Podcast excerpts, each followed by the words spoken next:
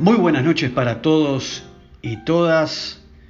Martes otra vez aquí en Nada Casual Tropezón de Radio y otra entrega de No te hagas historias, porque las historias te las contamos acá.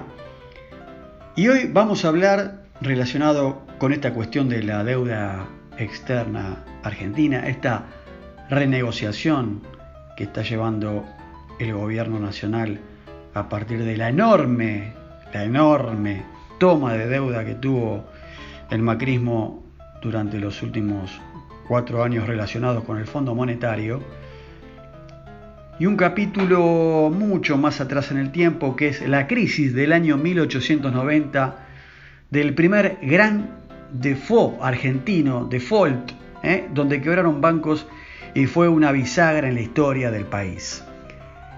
Y cuenta que Carlos D'Amico fue el sucesor de Dardo Rocha, el fundador de la ciudad de La Plata en la gobernación bonaerense, que alarmado por la fiebre especulativa y de endeudamiento externo iniciada en la presidencia de Juárez Selman en 1889, escribía sobre lo que veía venir para los países que, como la Argentina, seguían esas políticas de apertura al mundo.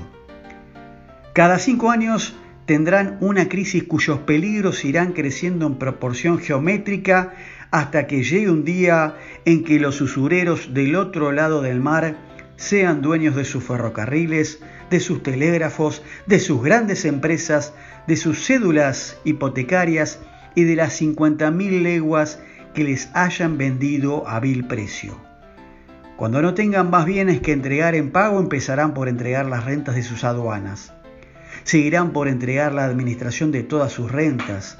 Permitirán para garantir esa administración la ocupación de su territorio y concluirán por ver reflotar en sus ciudades la bandera del imperio que protege la libertad de Inglaterra, pero que ha esclavizado al mundo con la libra esterlina cada vez más fuerte y más segura que el grillo de acero más pesado que haya usado jamás ningún otro tirano. En lo económico y financiero, junto con el gran primer gran default de la deuda externa y su ardua renegociación que se completaría en 1893, la crisis desatada en 1890 trajo aparejada la quiebra en cadena de una parte del sistema bancario.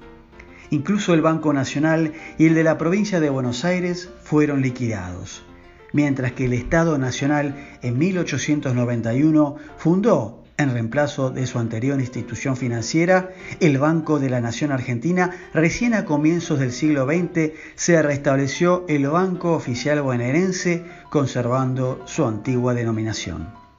Hasta 1895 volvieron a llegar capitales externos al país y en un nuevo auge de las exportaciones de cereales y de carnes con destino a Europa, en 1899 se aprobó la ley 3871 por la que se estableció la convertibilidad de la moneda argentina al oro.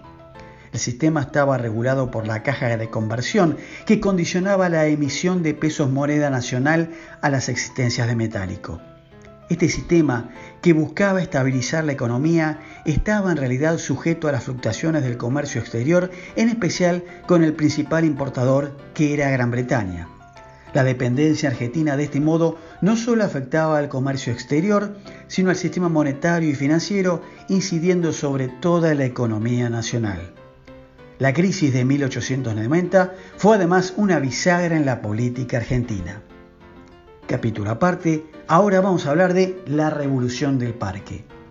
Cerrando entonces esta entrega de martes de Noteas Historias, contamos que desde 1889 la creciente y variada oposición al régimen había comenzado a agruparse en la Unión Cívica, que el 26 de julio de 1890 promovió un levantamiento armado protagonizado por civiles y militares. Tomaron entonces el parque de artillería de la capital, el que está hoy frente a la Plaza Lavalle, y aunque fracasaron en su intento por derrocar al presidente Miguel Juárez Selman, este debió renunciar en el mes de agosto. Esta revolución del parque reclamaba el fin de la corrupción imperante y la limpieza del sufragio. Este movimiento daría entonces origen al año siguiente al partido de la Unión Cívica Radical que insistiría en su lucha por la democratización de las prácticas electorales. La Revolución del Parque daría origen en 1891 a la Unión Cívica Radical. Si bien sus intentos insurreccionales de 1893 y 1905 tampoco tuvieron éxito, a la larga de su accionar llevaría a que una parte considerable de la élite conservadora se convenciese de la necesidad de ampliar la participación política, lo que ocurriría en 1912 con la sanción de la llamada Ley Sáenz Peña del voto secreto y obligatorio, aunque limitado a la mitad masculina de la ciudadanía.